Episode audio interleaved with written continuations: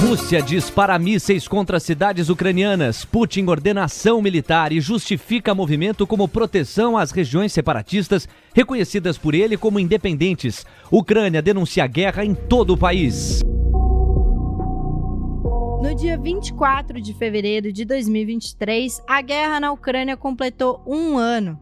Até essa data já foram cerca de 8 mil mortos civis e 13 mil feridos na Ucrânia, de acordo com o escritório do Alto Comissário das Nações Unidas para os Direitos Humanos.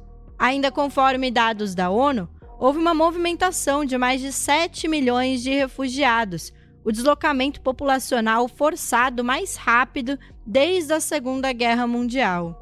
Para além da questão humanitária, o mundo vem sofrendo com as consequências econômicas do conflito, já que houve impactos diretos na cadeia de suprimentos, no preço do petróleo, além de uma crise energética.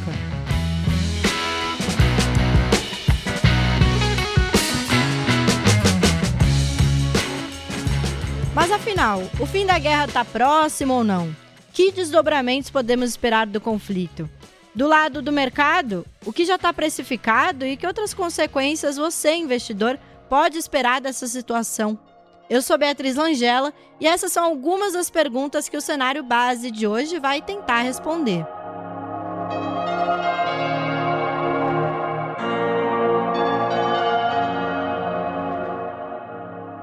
Se naquela madrugada em que a guerra começou, muitos imaginaram que o forte armamento russo conquistaria o país vizinho em uma questão de dias, os acontecimentos acabaram sendo bem diferentes. A ajuda do Ocidente aos ucranianos seja com o fornecimento de armamentos, dinheiro ou sanções à Rússia, permitiu que o país aguentasse mais de 365 dias de conflito. De maneira geral, os russos conseguiram controlar principalmente áreas do leste e sul da Ucrânia, mas ainda longe da capital Kiev.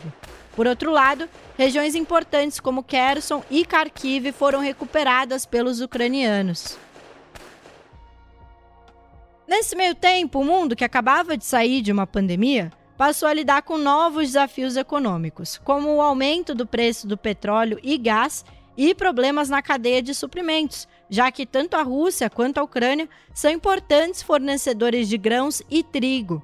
Esses foram os temperos sinais para uma crise que já estava no forno.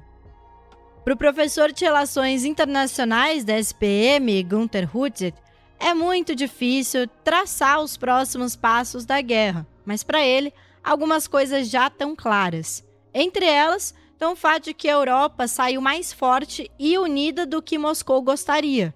Além disso, para ele, a Rússia está cada vez mais dependente da China e Vladimir Putin não pretende desistir tão cedo.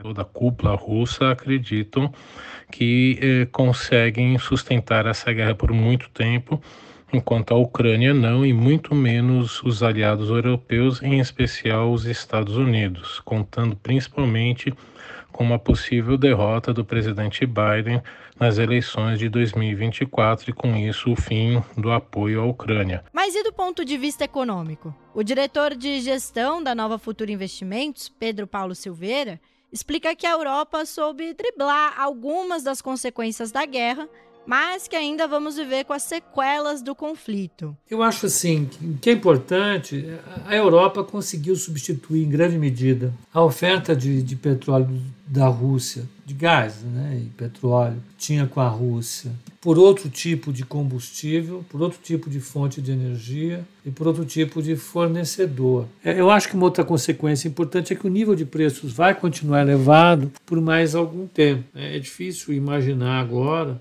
uma normalização é, do nível de preços é, internacional é, nos próximos trimestres. Eu acho que a inflação global vai perdurar, isso implica em juros mais elevados e, portanto, uma, uma, uma atividade mais contida. Olhando para o mercado e oportunidades que o investidor deve ficar de olho, Pedro Paulo Silveira afirma que os setores de petróleo e grãos devem continuar se beneficiando da situação nos próximos meses. Já o analista de investimentos e sócio da Quantset, Paulo Albuquerque, lembra também que setores como o de minério de ferro e o financeiro podem surfar essa onda. Tem o problema do fornecimento de, de, de pelotas de minério de ferro, né? Então abre um espaço aí para as mineradoras brasileiras, sem contar a oportunidade para a indústria química nacional, né? Que com a alta dos preços pode ter aí, ver nisso aí um incentivo para melhorar, aumentar a produção de defensivos agrícolas, mesmo fertilizantes, né? Mas além desses ganhadores, nós temos os ganhadores indiretos. E para mim, na, na, minha opinião, o principal é o setor bancário, né? Pois há uma fuga de capitais da Rússia, né? E esses capitais saem de lá, que é um país emergente, e busca outros países emergentes estáveis para comprar, para compor a carteira desses fundos que são focados em mercados emergentes, né? E os bancos, nesses, nesse caso, eles ocupam uma posição, uma posição privilegiada para fazer essa captação e intermediação de novos recursos que entram no país em busca de oportunidades. Mas, como toda situação tem sempre dois lados, aqui não é diferente. O varejo, no geral, fica bastante ruim, não só o varejo alimentar, todo o varejo. Sobretudo o varejo de baixa renda, né? Porque tem um cenário claro de empobrecimento das famílias, né? Que já estão bastante endividadas, sem crédito, e a alta dos preços vai levar à restrição de consumo, não tem saída, né? Um outro setor que eu ficaria um, um pouco mais reticente também são as empresas de tecnologia, né? Todas elas, as empresas tech. Com a alta dos juros, eh, você tem um prêmio de risco que precisa ser maior, né? E é um cenário claro aí de fuga de risco. E quem se prejudica, evidentemente, é quem utiliza intensivamente esses, esses fatores de produção, né? A, a, o setor de proteínas está extremamente prejudicado por conta do preço de ração, por conta de preço de insumos ligados a petróleo. A, as empresas intensas de energia estão é, é, se ressentindo também disso. Então serão os grandes prejudicados.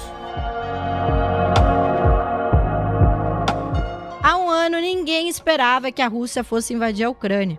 Em 2023, o mundo já sabe da posição dos países do Ocidente e as ações de combate e até mesmo de neutralidade contra a Rússia. Além disso, do ponto de vista do investidor, os setores impactados pelo prolongamento do conflito já são amplamente conhecidos. Hoje, o mundo já conhece o que a guerra na Ucrânia pode causar. Só resta saber quando que o conflito vai terminar.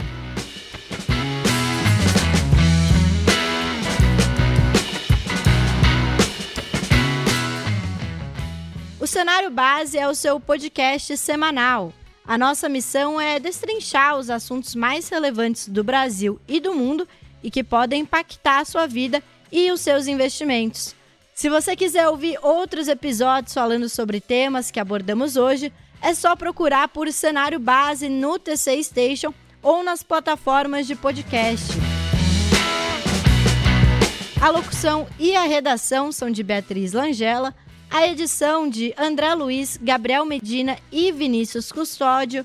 A supervisão é de Leonardo Levati e as artes de divulgação são de Vinícius Martins. Muito obrigada e até a próxima edição.